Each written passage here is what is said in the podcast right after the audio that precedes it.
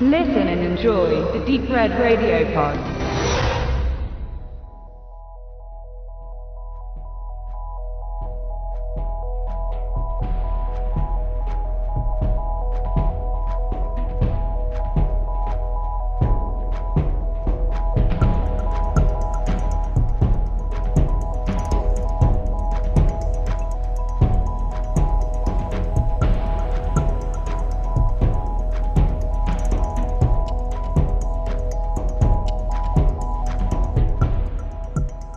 Vom 19. bis 27.11.2022 finden die Osteuropäischen Filmtage Dresden statt. Als Austragungsorte wählte man zum einen das Schauburg-Kino in der Dresdner Neustadt sowie das auf der anderen Seite der Elbe gelegene Zentralkino in Dresden-Mitte. Das Ganze wird veranstaltet von engagierten Filmfreunden des gemeinnützigen Kinofabrik e.V., welche sich wiederum 2012 gegründet haben. Damals wie heute steht auf deren Agenda die eigene Begeisterung für das Kino und das Medium Film als Kunst- und Kulturgut anderen Menschen nahezubringen. Ein besonderes Augenmerk lag dabei auf den europäischen Filmtagen. Ein Festival, das sich quer durch alle Genres bewegt und die Vielfalt des Kinos über alle Epochen hinweg zeigt. Ähnlich dem Credo von Di Radio bekommt ihr beim 10. Jubiläum Neues, Altes und Unbekanntes auf die Augen und Ohren. Einer der Leitsätze des Vereins lautet, wir wollen Geschichte über Menschen und Gegenden erfahren, über die wir bisher wenig wissen und die andere Träume, andere Bilder und andere Musik haben. Und dem kommen sie auch nach. Denn auf den Besuchenden wartet eine besonders große Bandbreite an aktuellen Filmen von Tschechien bis Kasachstan und von Russland bis Nordmazedonien.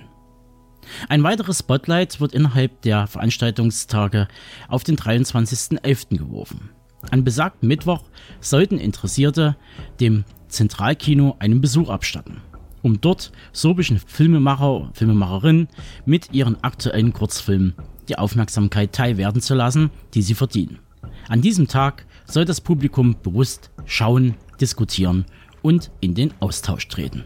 Und da uns Radionauten eine besondere Vorliebe für das fantastische und außerweltliche Genre innewohnt, gibt es just in diesem Jahr die Filmreihe Blüten des Science-Fiction-Films zu sehen.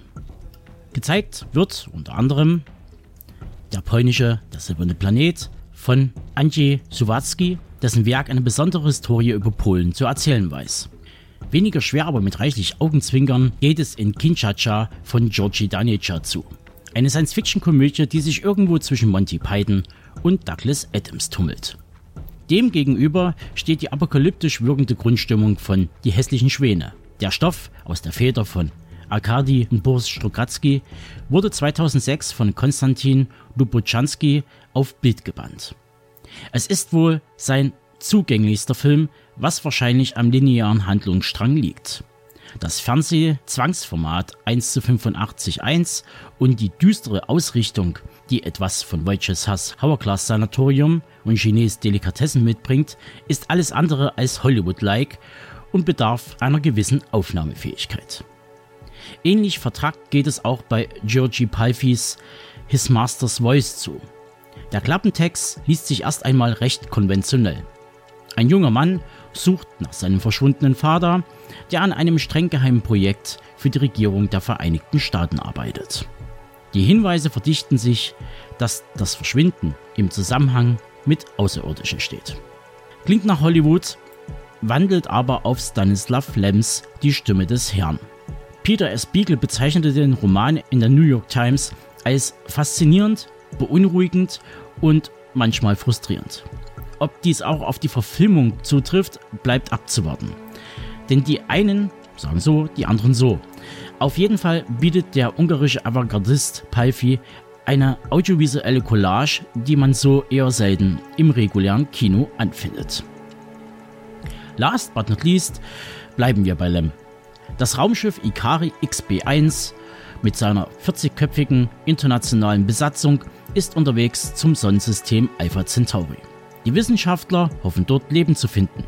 Auf der langen Reise kämpft die Besatzung nicht nur mit Bedrohungen aus dem All, wie der Strahlung eines dunklen Sterns oder der tödlichen Gefahr, die von einem alten, mit Atomwaffen bestückten Raumschiff ausgeht, sondern auch mit zwischenmenschlichen Konflikten, Einsamkeit und einer seltsamen Schlafkrankheit an Bord der Ikari XB1.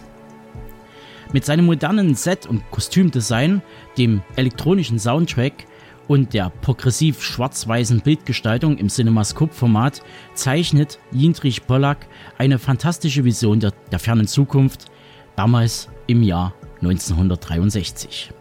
Gezeigt wird übrigens die restaurierte Fassung des Czech Filmarchiv. Und damit schließe ich die kleine Übersicht zu den im November stattfindenden osteuropäischen Filmtagen Dresden ab.